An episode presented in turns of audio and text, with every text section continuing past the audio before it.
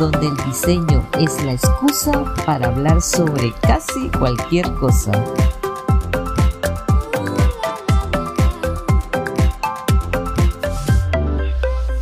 Bienvenidos a la segunda sesión de nuestro tercer episodio.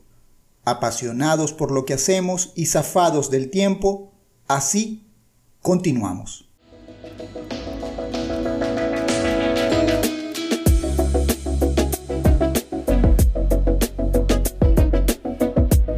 Señoras y señores, la sesión del parlatorio ha comenzado.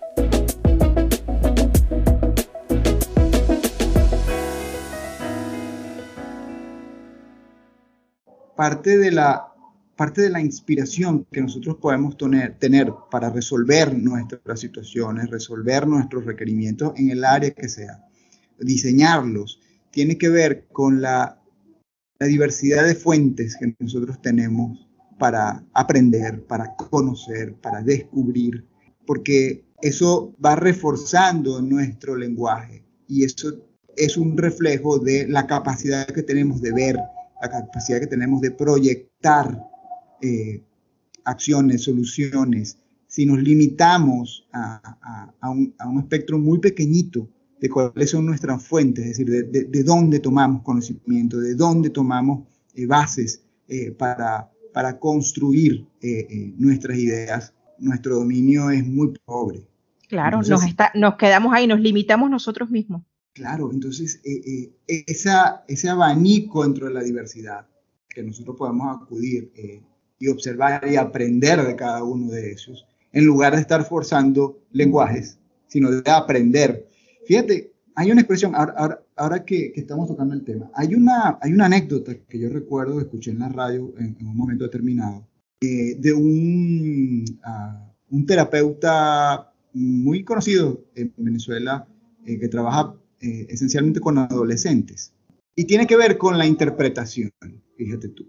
Él decía que él, tenía un grupo de adolescentes que estaba, estaba haciendo una actividad con ellos y estaban hablando eh, acerca de los, los, referentes que tenía cada uno de ellos, ¿no? Eh, para cómo querían ser en el futuro. Sí. Y entonces uno de los chicos le expresa al, al, al terapeuta, le dice que él quería ser como su tío, pero no quería ser como sus padres. Y él le pregunta, a ver, ¿y cuáles son las características de, de, de tu tío que te hacen querer ser un referente, que, que él sea un referente para ti. Dice, bueno, mi tío es gay y él tiene a su pareja y vive junto con su pareja. Entonces el terapeuta contando la anécdota le dice, wow, o sea, yo tengo como, me, pasa algo dentro de mi cabeza, digo, pero ¿cómo que? O sea, ¿de dónde surgió esto? Porque él quiere, o sea, tiene como referencia a un hombre de preferencias homosexuales, dice, ¿qué, qué es esto? Entonces empieza a hablar sobre el tema y el chico le explica, le dice, Dice, pero no, no me estoy refiriendo al tema de la preferencia sexual de mi tío. No, no me estoy refiriendo a eso, ¿no? Dice, él para mí es un referente porque mientras que mi madre y mi padre, como heterosexuales, se maltratan todo el día, mi tío, como homosexual, con su esposo, con su pareja, se tratan con un amor tan bonito. que yo no es que quiero ser homosexual como ellos, yo quiero vivir mi vida como ellos se tratan, con respeto, con amor, con delicadeza. Entonces, fíjate qué, interesante, ¿no? Y fíjate cómo incurre ahí la, inclusión. Y no hubo necesidad de llamarlos a ellos, ellas, porque fuesen gays, sino que el niño pudo ver en esas personas sin juicios, ¿no? Ah, y sin establecer posiciones, sino simplemente observando un principio de vida que estaba ocurriendo allí. Claro, sin, ningún sin, ningún tipo de etiquetas, porque el problema es que tenemos etiquetas, nos, nos, ponemos nosotros mismos etiquetas y los otros nos etiquetan a nosotros. Pero fíjate que él lo vio sin ningún tipo de etiqueta, simplemente por, por, por, la forma, pues. Por ese principio de vida, de, de, amor que estaba ocurriendo allí, más allá de la preferencia sexual. Claro. Entonces, es así como realmente se recompone, como realmente podemos equilibrar la realidad de la situación, ¿no? más allá de un tema estético del lenguaje.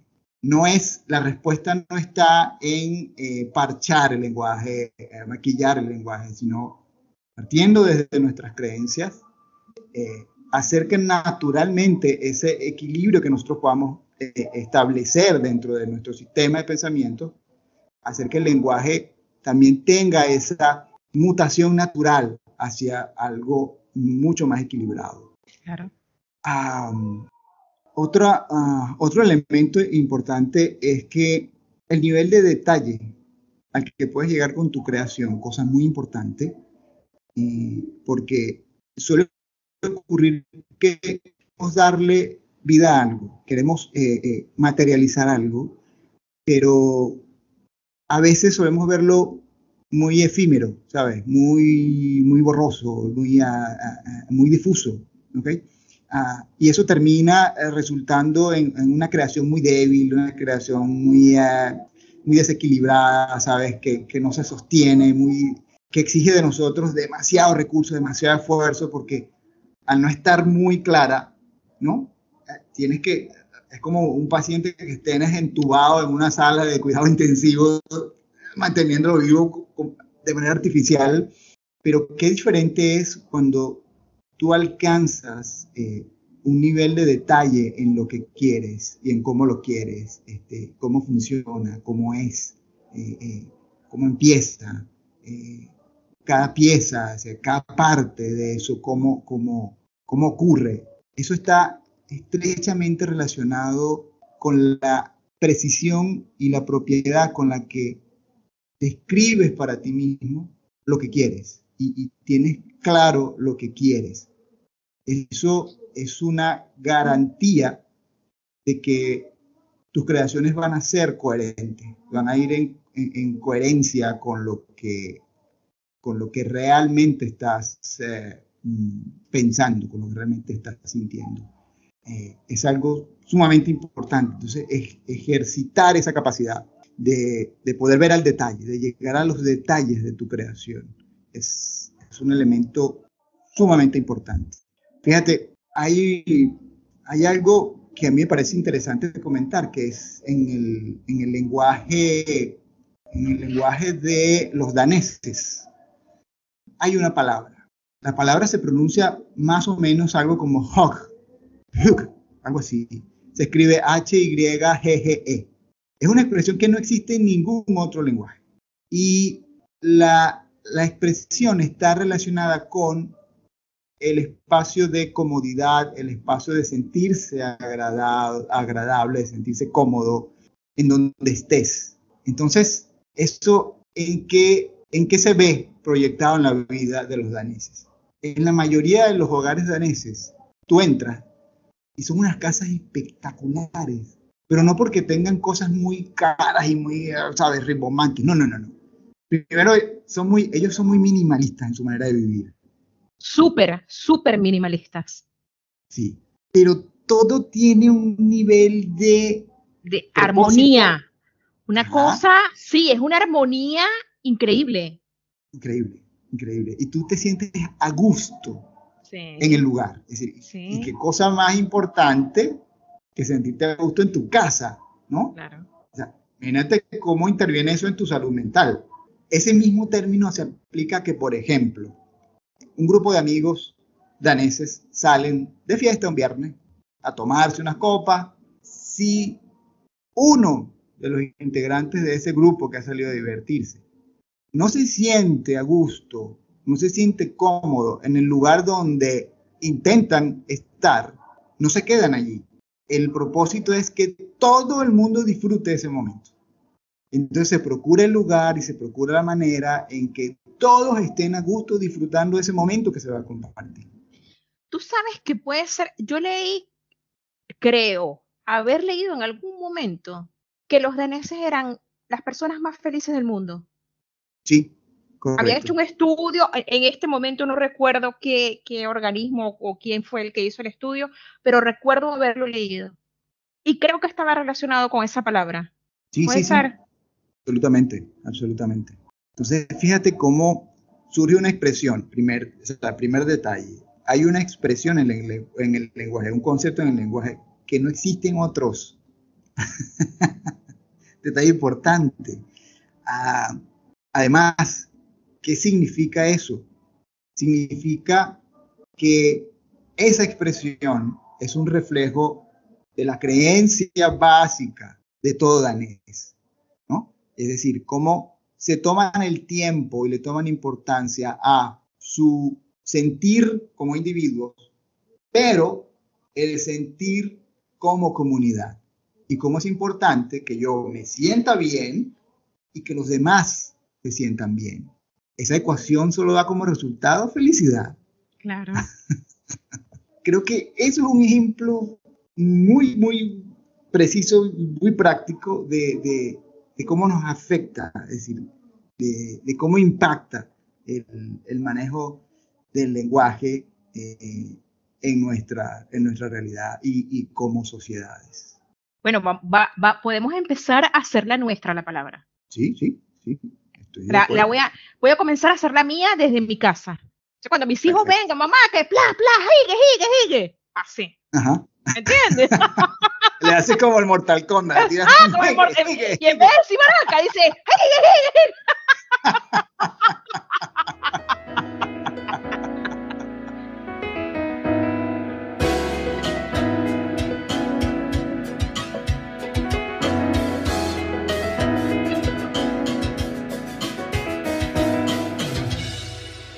¿qué nos tienes, eh, María Alejandra, sobre, sobre este tema de, lo que es el, dominio del, lenguaje español en, la actualidad? Pues, y, más o menos un, panorama de, en que nos encontramos em, con todas estas circunstancias que tenemos dentro del lenguaje, ¿no? Eh, eh, de, de, formaciones, de, vicios que, en los que incurrimos en la, en la actualidad y, posteriormente que hablemos de, ciertas recomendaciones que pudiéramos dar para, para cambiar un poco esa realidad.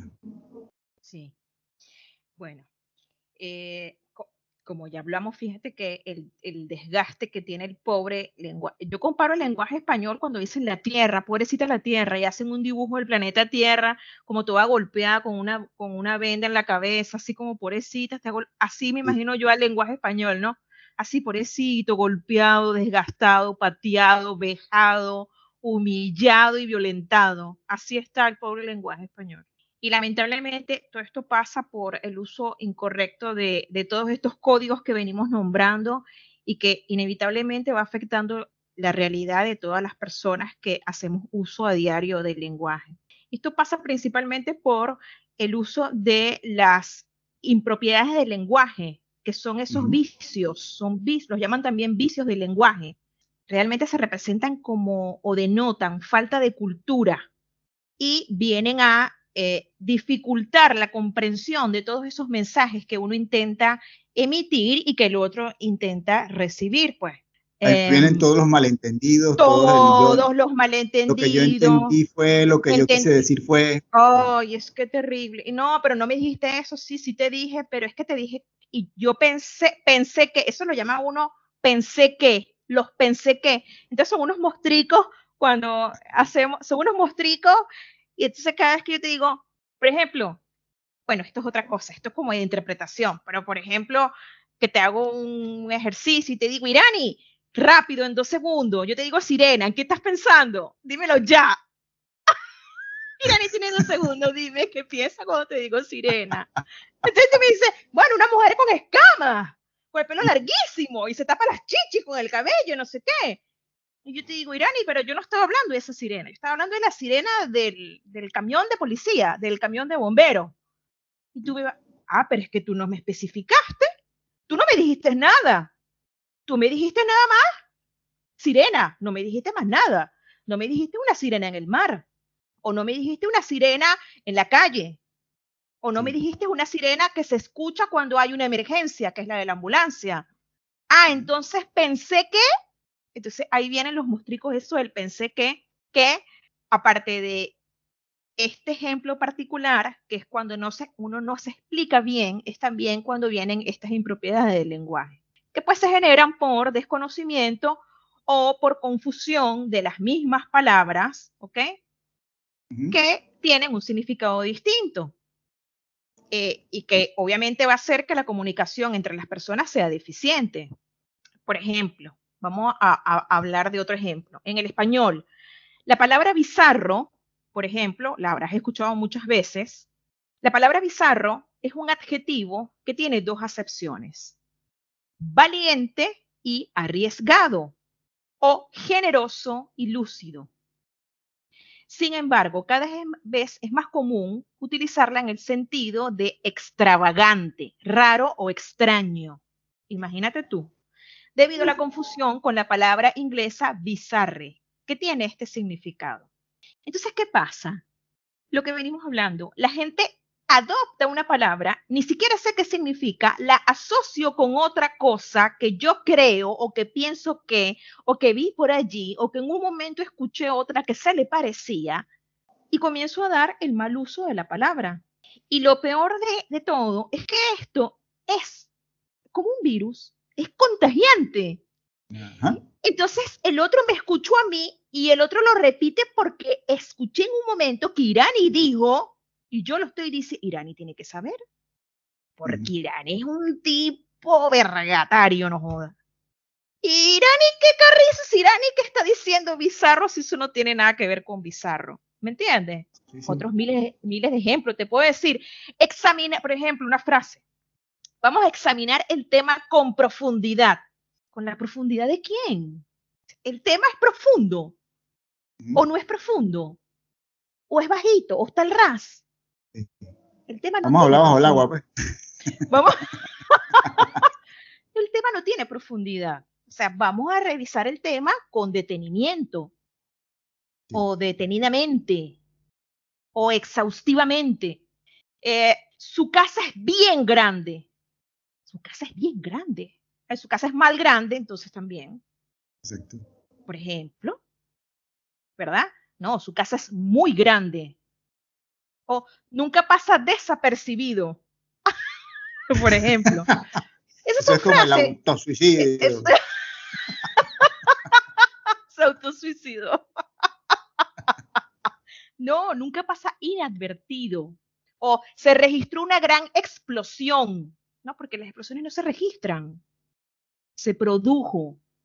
Por ejemplo, eh, estoy oyendo decir todo eso y es como si estuvieses leyendo un periódico. Es típico de los periodistas. Sí, tú sabes que em, acá se dice mucho, voy a lo de, por ejemplo, yo voy a tu casa, voy a lo de Irani. ¿Y cómo que a lo de Irani?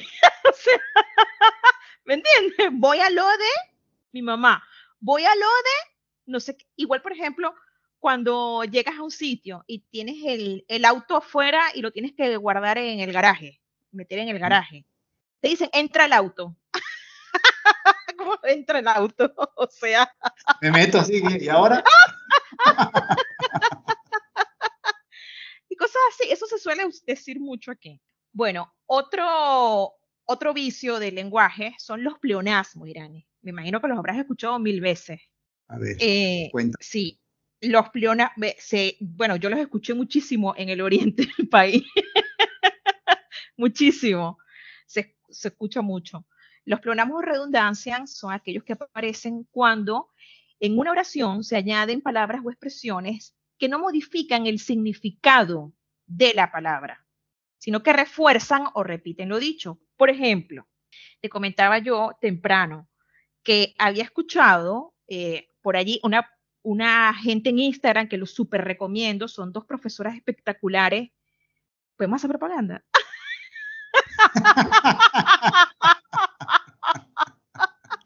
¿Nos van a pagar algo? ya vendrá, ya vendrá. bueno, esta a mí me encanta de verdad, te, ayuda mucho cuando quieres precisamente abrir tu, abanico de la cultura en lo que es el lenguaje. Las profesoras de Habla con Propiedad, arroba Habla con Propiedad, son espectaculares de verdad. Tocan puntos em, muy particulares Eventualmente ellas hacen oraciones y te dan varias opciones para ver cuál de las oraciones está bien escrita o cuál eh, de las preposiciones o de los sustantivos se pueden usar para que quede mejor. Te dan por allí cada tanto palabras, palabra culta del día de hoy, tal palabra. Y yo digo que con que aprendas, aunque sea una palabra, Irani, una aunque sea. No te voy a decir que, bueno, está bien, semanal no, cada 15 días. Ponte tú así tan, que no sea tan forzado, cada 15 días. Quiere decir que mensualmente tienes dos palabras. En un año, ¿cuántas palabras tienes? Date cuenta de cuánto enrique no, no, lo veamos desde el punto de vista cuantitativo, sino cualitativo. Cuánto enriquece tu vocabulario. Aprender 24 palabras nuevas en un año. Palabras que nunca imaginaste utilizar en tu vocabulario, porque no es nada más aprenderlas, sino empezar a utilizarlas. Exactamente. En el día a día, porque yo puedo, yo puedo hacer un diccionario humano, pero si no uso las palabras, ¿qué estoy haciendo? ¿Tú, recuerdas, María Alejandra, este hombre tan culto y tan respetado en nuestro país, Arturo Uslar Pietri? Claro. Personaje realmente un referente, ¿no? Como, un referente. Mira, mi padre, eh, cuando estaba yo, eh, creo que en mi adolescencia más o menos, él tuvo Antierito. que hacer, Antierito ya, eso, el año pasado. Este, él en aquel momento estaba trabajando en el, digamos, en la sede principal de la Policía de Investigación de nuestro país. Y él tuvo que ir a cubrir una situación en la casa de Arturo Uslar Pietri. Y, recuerdo que el primer impacto que tuvo mi padre cuando entró a la casa fue ver la biblioteca. Increíble. Decía... Sí, solo me la imagino él decía, la, biblioteca de ese señor es del tamaño de nuestra casa, hijo. Qué, barbaridad. Y, hay otra expresión que, él dijo, eh, este señor Arturo Pietri, y es que uno de los ejercicios que él practicaba a diario era que él leía absolutamente todo lo que se le cruzaba. Dice, yo no, yo no desprecio, no menosprecio nada todo lo que me cae en la mano o está cerca de mí, yo lo leo. Entonces, fíjate tú, de algo tan sencillo, o aparentemente sencillo, y cómo resulta, ¿no? En, en, en, en, beneficio de una persona, es decir, en sacarle provecho a todo lo que ocurre a tu alrededor sin menospreciar nada, sin dejar pasar nada eh, eh, inadvertido, ¿no? Un poco en referencia a lo que a lo que tú estás hablando en este momento. Sí. Bueno, volviendo al tema que te hablaba de los pleonasmos redundancia, fíjate tú que, te contaba hace rato, que había escuchado por allí, si pueden eh, ver la página de, esta gente que le estoy diciendo a estas profesoras, que precisamente hace creo que dos días escuché que habían hecho un, post donde decían que la Real Academia se había expresado en relación a esto de los, los pleonasmos y que precisamente estas redundancias eran para darle fuerza a ciertas palabras. Y yo me reía cuando decía que ellas hacían el ejemplo de sal para afuera, entra para adentro, sube para arriba, baja para abajo. Que a ti te dicen eso y te voy a decir, bueno, pero estás loca. O estás loco, viene del rincón de Araya. Que no se vayan a poner, que no se vayan a, poner bravos los arayeros. Pero bueno, pero estas, o, vienen del rincón de Araya, o, o pero ¿cómo? subir para arriba, se oye, se oye como feo. Pero ellas decían que no estaba mal, o sea, no lo decían ellas, lo había, se había pronunciado la Real Academia diciendo que era para darle fuerza a la expresión. Y que es muy distinto cuando dices, por ejemplo, la ley fue aprobada por total unanimidad, porque si es unanimidad, obviamente es total, son todos. Entonces, esto sí está mal dicho, porque tú no le puedes dar fuerza a unanimidad diciendo total, tan sencillo como eso. Entonces, claro. No es, no es, eh, eh, eh, intento comprender, no es una acción que tú haces en lo físico, porque el subir para arriba, bueno, es, implica un movimiento, implica, esto no es, no se trata de eso. Claro, exactamente.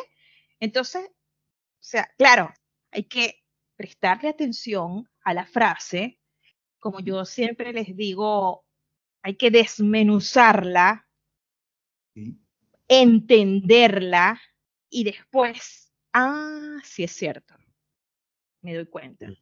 Tiene razón. Después tenemos, por ejemplo, los barbarismos. Esto era el día a día en la universidad. Reciben este nombre, Irani, aquellas palabras cuya estructura fonética o morfológica no corresponde con las normas del español. Así que oh, se consideran... Bienvenido al Oriente. Esta vez no es nada más el Rincón de Araya, es todo el Oriente. Así, así que se consideran incorrectas. Con el uso y el paso del tiempo, algunos barbarismos se integran al habla culta y son aceptadas por las academias, pero antes de eso su uso no se recomienda. Era lo que hablamos, lo que hablábamos antes cuando precisamente lo que hablabas de la parte del lenguaje inclusivo, que esto son palabras que espontáneamente se van utilizando, van formando parte de ese lenguaje y ellas solitas pasan a donde tienen que pasar. Yo hacía en estos días, precisamente leyendo a estas mujeres en, en, el, en el Instagram, y decía la palabra trolear. Me daba risa porque mis hijos acá rato, mamá, te troleó, ajá, te troleó. Y yo, ¿qué es eso? Nunca me interesé por buscar qué significaba la palabra trolear. Y estaba leyendo que pasó a ser reconocida por la Real Academia Española. El verbo, sí, el verbo trolear. Tú sabes si no, si no me equivoco, si no me equivoco, es como cuando te fastidian o se burlan de ti o algo así en las redes sociales. Sí, correcto. Pero imagínate tú que primero comenzó el hecho y tú colocabas algo y, te decían que tú, que yo, que porque haces esto, que no sé qué, que no sirves para nada, y, ay, te troleó, te troleó, te troleó, y, ups, espontáneamente pasó a ser un verbo reconocido por la Real Academia y que se usa, quizás por ahí ni tú ni yo acostumbramos a usarlo, pero en algún momento inevitablemente vamos a llegar a utilizarlo. Yo uso esa palabra desde pequeño. ¡Guau! mentira. Pero no con ese significado. No con ese significado. No, no. En mi familia y en el mundo de la pesca en Oriente, porque yo no sé si se usa en otra parte, trolear es una técnica de pesca. Wow, imagínate tú. No sabía eso. Yo, yo ni me molestaba en buscarlo nunca si eso existe como palabra, con ese significado. Irani, yo no sabía eso. y te voy a decir, yo también, yo también vengo de, la, de la aldea de pescadores donde tú estás ahí. Ajá, sí, correcto. Aunque yo, nunca, te montaste en un bote, muchachos. Yo, yo sí me monté, pero yo nunca, pero yo... Tú sabes que en las, o sea, nosotros no podemos hablar de una cosa porque saltamos de una en otra. Eso tiene que también ser algún, alguna impropiedad del lenguaje. Tú sabes que este, en, lo, en el curso que, eh, que, estaba haciendo, me daba risa porque cuando terminó el curso la profesora le dice a cada una cuál es eh, eh, el fallo que tiene. Soy María Alejandra. María Alejandra, hablas extremadamente rápido. Me dieron ganas de decirle, muchachos, si me escucharan hablando. tú no sabes nada de lo que estás diciendo. Oye, tú no sabes nada de lo que estás diciendo. tú no has visto Yaga. Y yo, bien, gracias, muy amable, gracias. Tienes que tratar de... Sí, claro. Tienes que tener cadencia en el... Claro, cadencia. Ya lo voy a anotar por aquí. Caden... ¿Cadencia de qué? Eso es como una pepitona, como...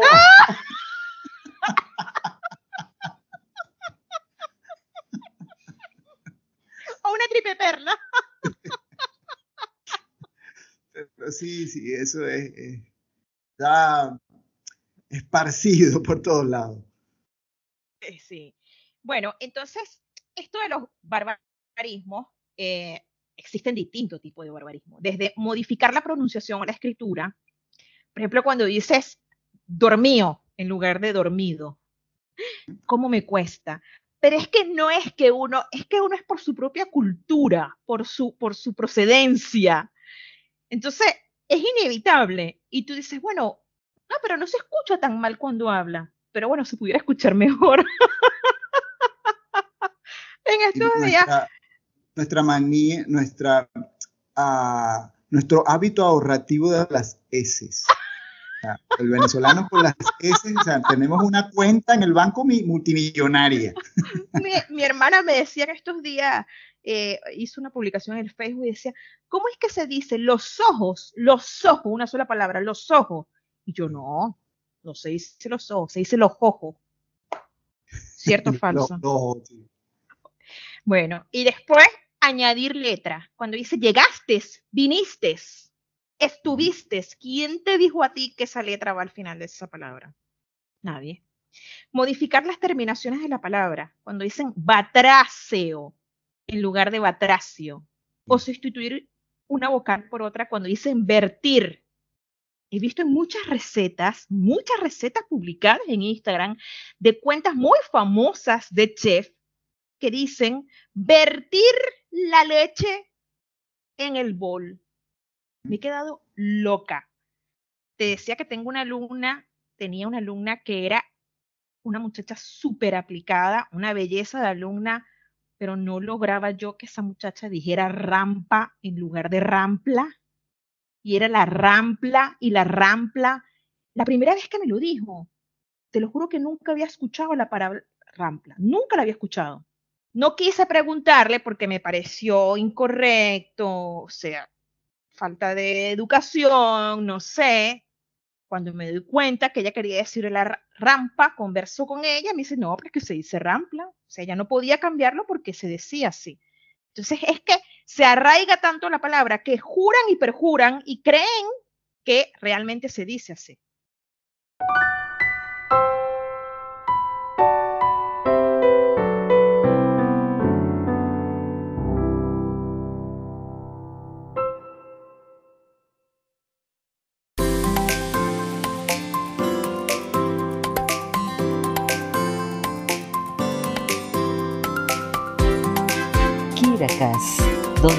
Es común, es divertido, es inteligente.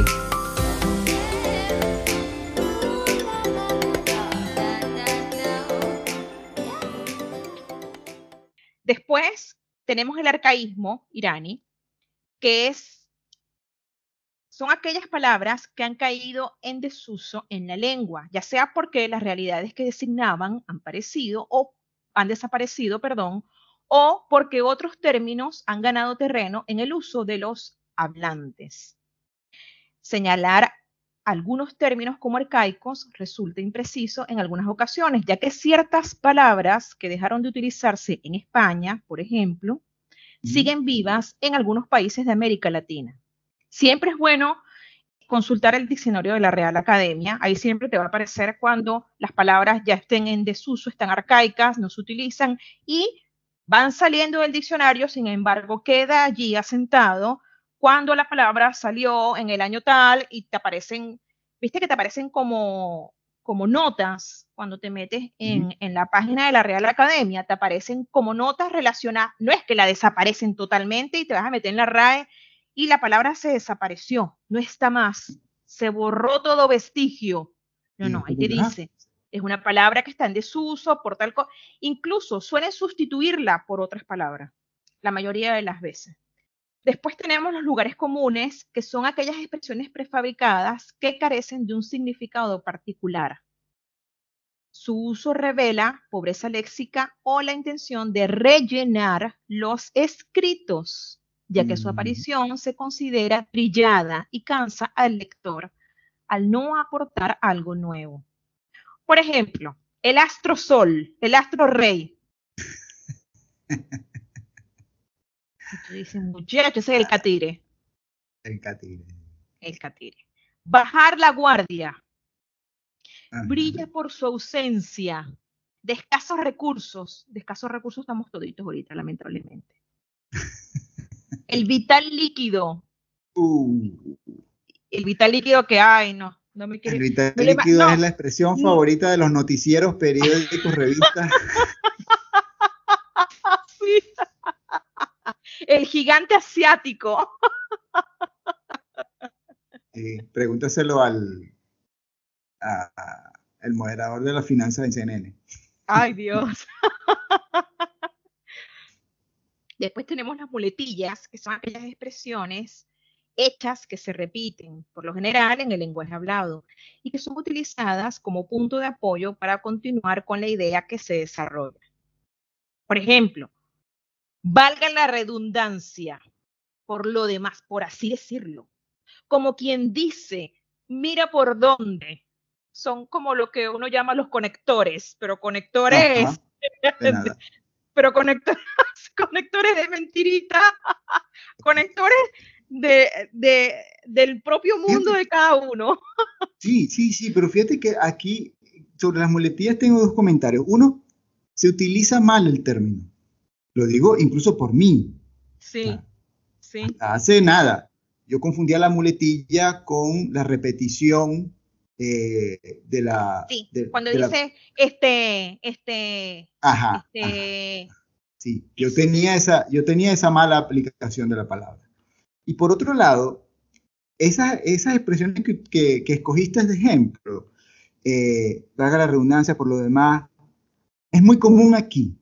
Sí. Y, y yo he notado que se utiliza por, por lo general las personas que yo lo he visto utilizando las expresiones porque eso carecen de una riqueza de vocabulario y eso lo, lo colocan para uh, como completar uh, o porque bueno, sí, tiene que ver con, con eh, eh, sigue ligado a, la, pobreza de vocabulario. Claro, también, ¿sabes qué? Cuando, cuando mucha gente lo utiliza para darse tiempo a pensar, para darse tiempo, alargan, alargan la conversación o lo que están diciendo, lo alargan, no sé qué, no sé qué, por lo demás, valga entonces yo me estoy dando tiempo en mi mente para saber qué carrizo es lo que voy a decir. Es algo, acuérdate que Cantinflas utilizaba muchísimo todo esto. Sí, cierto. Y, y, acuérdate que eso de cantinfleando también está en la Real Academia, eso también fue aceptado. Entonces, ese, cuando alguien dice, y por lo demás, tenemos esta situación que por así decirlo pasa a ser parte de, como quien dice, un pedacito de mira por dónde, y estoy cantinfleando. Correcto. ¿Cierto? Que digo mucho, pero no digo nada. Entonces, pienso yo, por ejemplo, eso es un buen termómetro, un, buen indicativo. Entonces, si eres una persona que acudes al uso de estas expresiones, eh, eh, puedes detectar eh, que eres un usuario de las muletillas. Ay, Irani, me asusté. Me asusté cuando dijiste que eres un. Ay, oye, Dios mío, la censura. Pongan, por favor, pongan, pongan.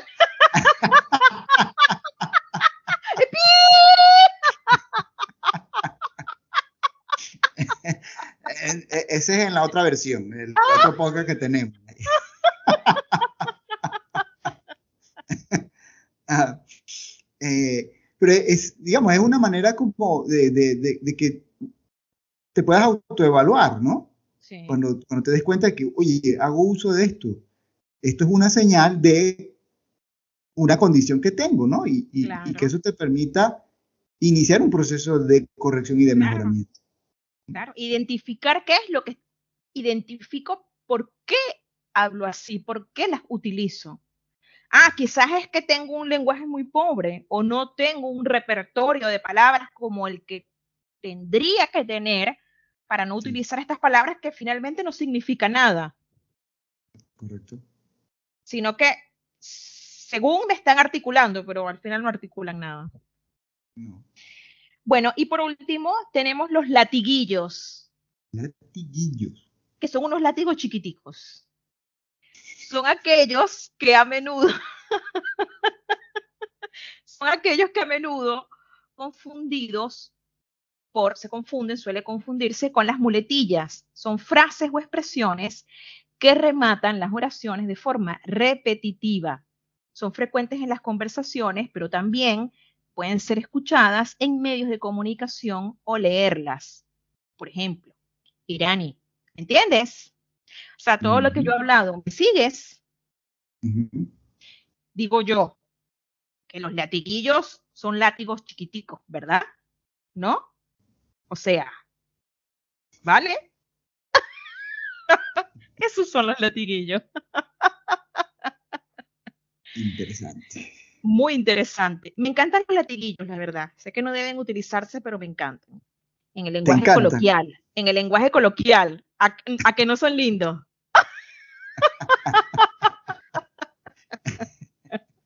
bueno, y, y fíjate entonces que la proliferación de todos estos vicios generan una reducción significativa del vocabulario y de la capacidad que tenemos para pensar. Cada vez es más común, Irani, ver personas utilizando un número reducido de palabras para comunicarse. Fíjate que en algunos países se ha llegado a, verificar que personas utilizan solo 254 palabras. 254 palabras. Cada vez me imagino más el lenguaje como una cosita que está golpeada y cada vez la golpeo más y más y más con cada cosa que decimos. Imagínate tú. Y como venimos hablando en el principio, a medida que vamos reduciendo el número de palabras, reducimos el vocabulario, reducimos la, la, ¿cómo decirlo? La calidad del lenguaje y reducimos la capacidad de pensar. En lugar de ir eh, subiendo para arriba, vamos bajando por abajo. Bajando por abajo. ¿Cierto? Sí, sí, sí, es así. Y entonces van proliferando los malos entendidos, van proliferando las, creaciones a medias, eh, los despropósitos, eh, y luego no, nadie entiende por qué todo nos sale tan mal. Y es muy simple, somos los responsables de nuestra realidad. Y si no la atendemos.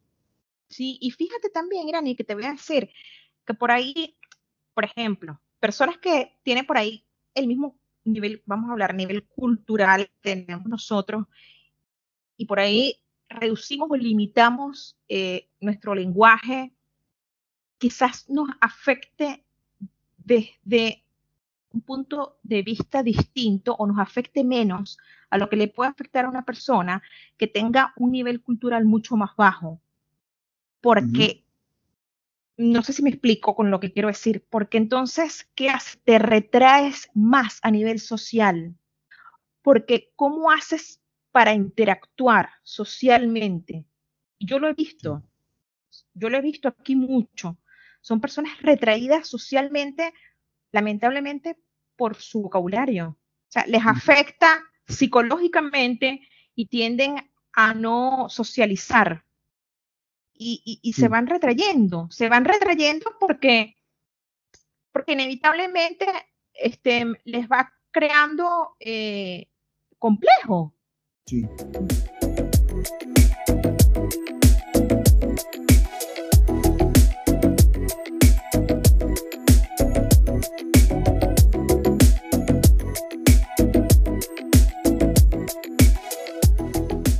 Yo recuerdo eh, yo tengo una prima, que ellos ahora ya no viven en Venezuela, que ella se hizo novia de un muchacho en la universidad.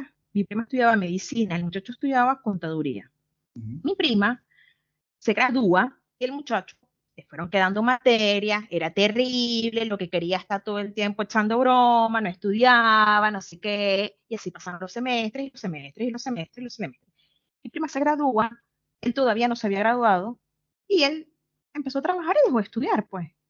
Siguieron siendo novio porque estaban muy enamorados y se, se casan. Mi prima se gradúa antes de casarse de médico cirujano y luego hace la especialización en pediatría.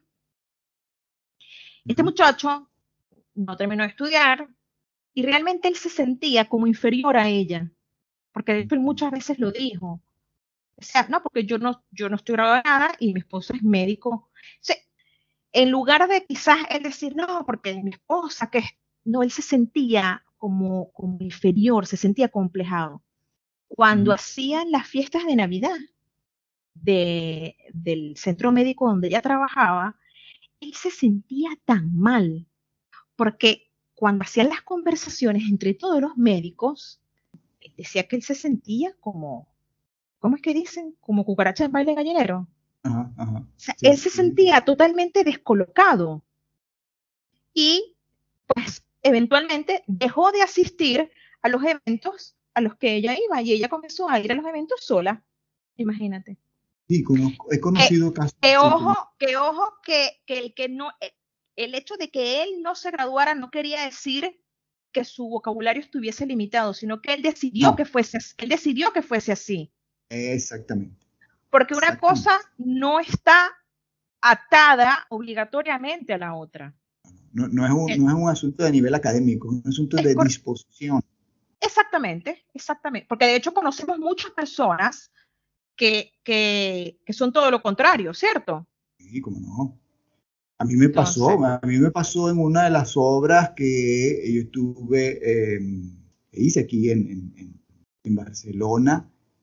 En la obra habían dos equipos de montadores estructurales. Y son, o sea, por lo general, eh, ese tipo de, eh, de, personas no, no, tienen niveles de académicos universitarios, si acaso técnicos, ¿no? Pero, pero por lo general son eh, personas, si acaso bachilleres. Y había un señor que era de un, eh, había un equipo que era local, que todo el mundo era de aquí, y había un equipo que se había traído de, del centro de Venezuela. En una oportunidad yo estoy conversando con los dos equipos para aclararles cosas que, que habían ciertas dudas sobre el tema del montaje. Y este señor prestaba una atención que llamaba la atención, la manera en que él prestaba atención a lo que se estaba expresando en ese momento y después que yo doy las indicaciones y las aclaratorias que tenían aparentemente ambos equipos, pero la tenían más los que eran locales, este hombre se queda conmigo conversando y es tal cual como tú lo, acabas de decir, María Alejandra. Él no era ingeniero ni era técnico, él era un montador que se había especializado en montar estructural de edificaciones. Pero aquel hombre tenía una riqueza de lenguaje de lenguaje, de, anécdotas, de experiencia, un hombre que leía mucho. Tuve oportunidad de conversar con él quizás cinco veces durante el, desarrollo de la obra. Yo hablé con ese hombre de historia, de ciencia, del tema de trabajo. Y es ese tipo de gente, es ese tipo de gente con el que, con el que a ti te satisface conversar. Tú dices, ¿cómo me gusta hablar con este tipo? O sea, es como para explayarse y sentarse un buen rato hablar, porque, porque te, te, te, nutre, te nutre a ti, te enriquece. Pero además, la transferencia, el compartir de indicaciones, explicaciones, era sencillo. Claro. Y porque la, la, la capacidad que había eh, de lado y lado para comprender, para ver, o sea, la visión que había debido a la riqueza del lenguaje, debido a la riqueza de conocimiento, hacía que todo se captaba así, al instante, no había, no había mucho que explicar en realidad. Qué maravilla. Sí, sí, sí. Entonces, eh, ahí, ahí en, esa, eh, con esa vivencia, este, yo doy fe de lo que tú estás diciendo. Es decir, no tiene nada que ver con la titulación que tú puedas tener. No, no se trata. Nada que ver, en lo más mínimo. En lo más mínimo, porque igual si es por eso, yo también voy a una reunión de médicos y, quizás me entiendo un carrizo, pero, pero, pero me gusta, escucho lo que están diciendo, por ahí hasta pregunto, y tal persona le pasó tal cosa por no sé qué, en el occipital izquierdo de no sé qué cosa, ah, imagínate tú. Y ese tipo de cosas, ¿cómo ocurre? Y no sé qué. Y ahí es cuando tú terminas diciéndole, tengo un dolorcito por aquí. porque uno no puede ver a un médico, uno no puede saber que alguien es médico, porque le dice, ay, tú sabes que tengo un dolorcito por aquí de hace como tres días. Y tal vez por eso es que yo soy un club cerrado, porque siempre le pasa lo mismo. Bueno, Irani, entonces, para e-, evitar, no evitar, sino para trabajar, porque no se pueden evitar de la noche a la mañana, hay que trabajarlo todas estas estos vicios de lenguaje o para mejorar el dominio de la lengua española, podemos dar algunas recomendaciones. Por ejemplo, el básico para mí, que toda la vida y lo he aplicado con mis hijos, pero una cosa es lo que uno les dice y otra es lo que ellos hacen. Entonces yo tengo dos y a una, a una lo hace, pero porque le nace, es estimular el hábito de la lectura no solo de temas conocidos, sino de todo a lo que tengamos acceso. Tal cual como me hablabas de la experiencia que tuvo tu papá con el doctor Exactamente. todo lo que se te pase por el medio, ¡tas! te lo lees. Todo, ser ávido, o sea, tener eh, eh, eh, esa hambre de lectura. todo eso, todo eso. Yo leí una vez en algún sitio que mm, esos vicios de lenguaje son una enfermedad. Lo leí así tal cual, ojo, eso no, recuerdo quién lo dijo, pero leí, lo leí, sí, hace como dos días lo leí, cuando, cuando conversábamos sobre el tema, este, lo leí en algún sitio, decía que esto del vicio del lenguaje es una enfermedad y que, imagínate tú, que el único remedio, así decía, que a mí la palabra remedio mucho no me gusta, ¿no? Que el único remedio, Sí, sí, no sé, se oye rara, parece como una palabra como de, lo, de, la, de la época de María Castaña. Como que aparece Simón Bolívar con la, con la otra, con la, con la, con la, ¿cómo se llama? Con, ¿Cómo se llama? aparece Simón Bolívar con el Francisco de Miranda y un poco de gente ahí que uno no, no sabe. Que el único remedio eficaz para curar esa enfermedad es el desarrollo del hábito de la lectura. Qué bueno. Sí, es una enfermedad y que el único remedio es el desarrollo del hábito de la lectura. Y es algo, un remedio que, que, que, es gratis. ¿Cuánto cuesta? ¿Cuánto te cuesta? Te cuesta estirar el brazo. Te cuesta. Y, todo lo que se atraviesa por el medio lo lees. Y yo siempre he dicho también que cuando se pueda, cuando se pueda leer, leerlo en voz alta. Sí siempre, porque así tú te escuchas a ti mismo y te corriges a ti mismo y escuchas de tu propia boca las palabras con tus propios oídos. Eso me parece maravilloso, leer en voz alta. Sí, sí, sí, sí, e, es, es, es, otra cosa, es otra cosa diferente a simplemente eh, eh, leer sin hablar. Yo, fíjate, los, los, mis alumnos de la universidad con las tesis, escribían unas cosas que no tenían ni pie ni cabeza. Cuando se sentaban al frente, les decía, y ahora léelo en voz alta. Se empezaban a reír y ellos no creían que ellos habían escrito eso que estaban leyendo. Increíble. Les hacía ese ejercicio. Lo que tú escribiste, ah, pero está bien, no sé si está bien.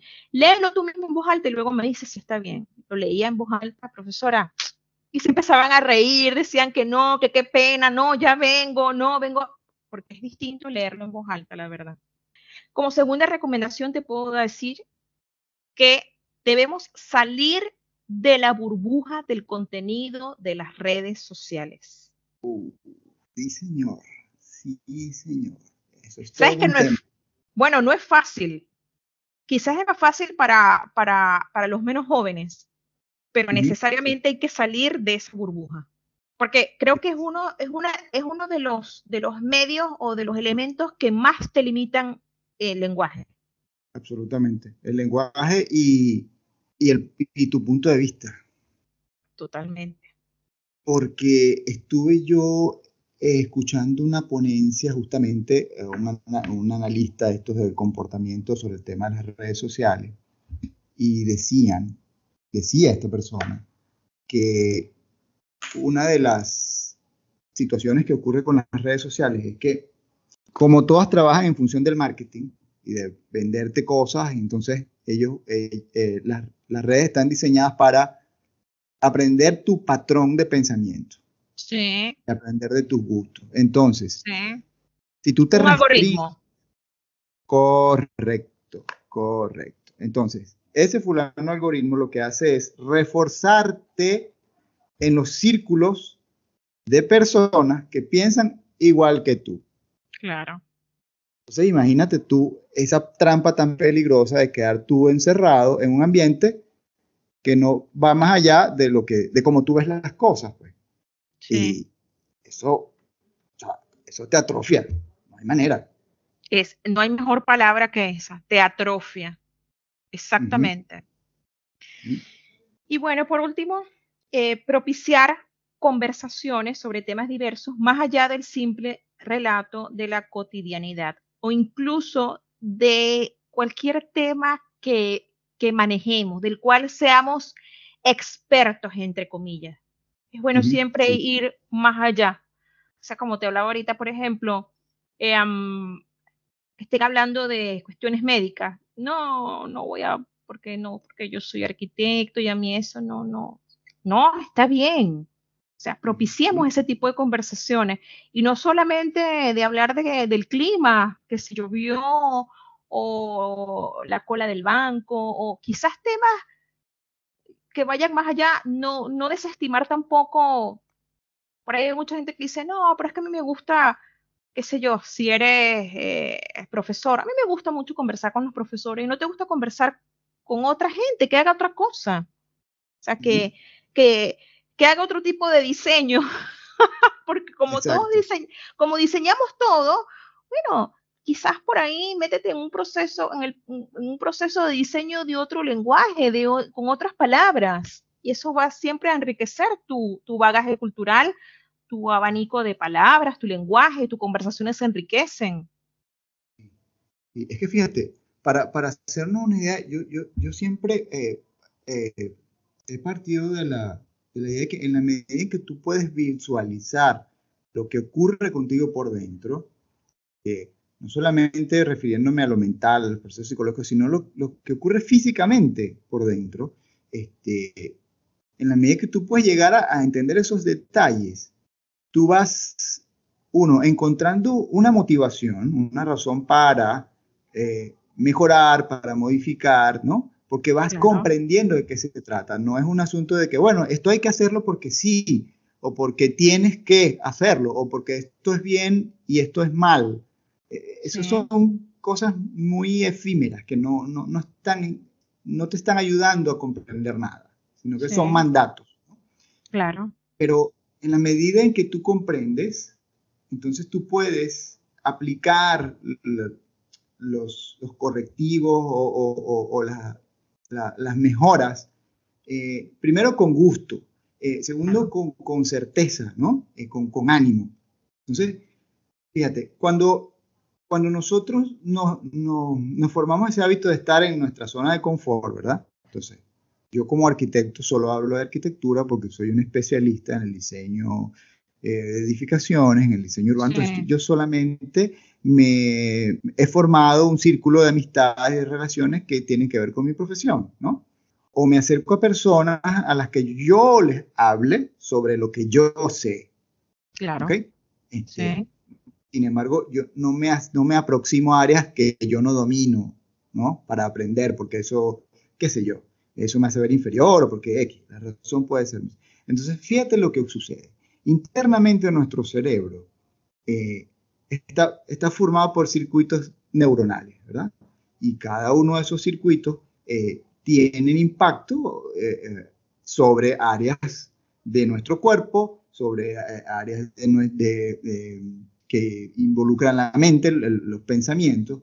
Entonces, en la medida en que tú reduces tu, lenguaje, los temas que hablas, eh, eh, mm, lo, que, lo que visualizas internamente, tú estás desactivando una serie de circuitos y, le estás dando uso solamente a una pequeña parte. ¿Y qué ocurre con el tiempo, con cualquier parte eh, o área de, de, un cuerpo biológico? Que lo que no está en uso se va apagando. Claro. Se va apagando hasta que llega un momento en que deja de funcionar. Entonces imagínate lo absurdo que puede ser un ser humano con una máquina con tantas posibilidades como el cerebro, que solamente utiliza el lóbulo frontal. Y más nada, obviamente va a ser un ser muy limitado, con capacidades muy limitadas de responder, con capacidades muy limitadas de visualizar. Y evidentemente tu vida va a ser así. Claro. Eh, limitada, eh, eh, mm, con muchas carencias, entonces, si quieres cambiar esa realidad, haz uso de todo lo que tienes a disposición. Y tiene que ver con cosas tan simples como esas, es decir, eh, explora áreas que no son de tu dominio. Aprende a escuchar. Eh, eso es importantísimo. Sí. Además, Irani, ¿sabes que cuando, cuando uno comienza a hacerlo en el proceso, cuando comienzas a hacerlo y tú te das cuenta de todos los beneficios que eso te genera, es como una especie de empoderamiento, de satisfacción, que te, de alegría, un sentimiento que dice como que, mira lo que me estaba perdiendo. Y te digo, te lo digo con propiedad porque a mí me estaba pasando.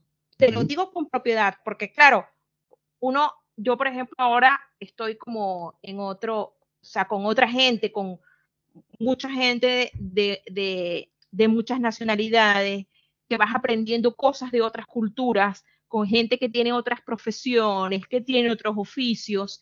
Y cuando vas aprendiendo tantas cosas, tú como que dices algo así como que wow, de lo que me estaba perdiendo. Exacto, exacto.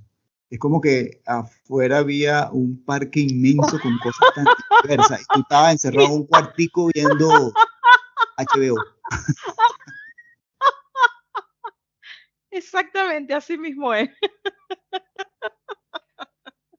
Pues bueno, qué, qué, qué bueno esta, este cierre que nos has dado eh, con estas, estos elementos que, que, han sido, que están siendo los vicios del, del lenguaje y estas recomendaciones, porque pienso que es un, es un, buen punto de partida en el que podemos mm, trabajar para, para simplemente cambiar, cambiar nuestra realidad hacia algo mucho mejor, eh, a, ser más ser asertivos en, nuestro, en nuestras intenciones, en nuestros propósitos, ¿no? Eh, y, dejar de, interpretar la vida como un cúmulo de cosas que pasan porque sí o porque así es la vida, no. porque sí o porque no. Exactamente pienso que es un, es un buen punto de partida. Pues, y todo que esté en esa disposición, pues esto puede servir como, como, como arranque, como refuerzo o como referencia para, para mejorar su proceso de creación. ¿Alguna cosa final que acotar, María Alejandra? No, realmente me encantó el tema. Muy bueno. Sí, sí excelente el tema y el, y el cierre mejor. Como siempre, como todo lo que hacemos, Irani. Así es, correcto. Así es. Y bueno, este, hasta aquí el episodio de hoy. Esperamos que haya sido de su total agrado, que sea de mucha utilidad y nos estamos viendo, eh, escuchándonos en nuestro siguiente episodio. Eh, les comento que ya pueden seguirnos en las redes sociales, ya estamos en Twitter, Instagram, y Facebook eh, todas nuestras cuentas como KiraCast, con Q e Y al principio. Nos estamos viendo en nuestro próximo episodio.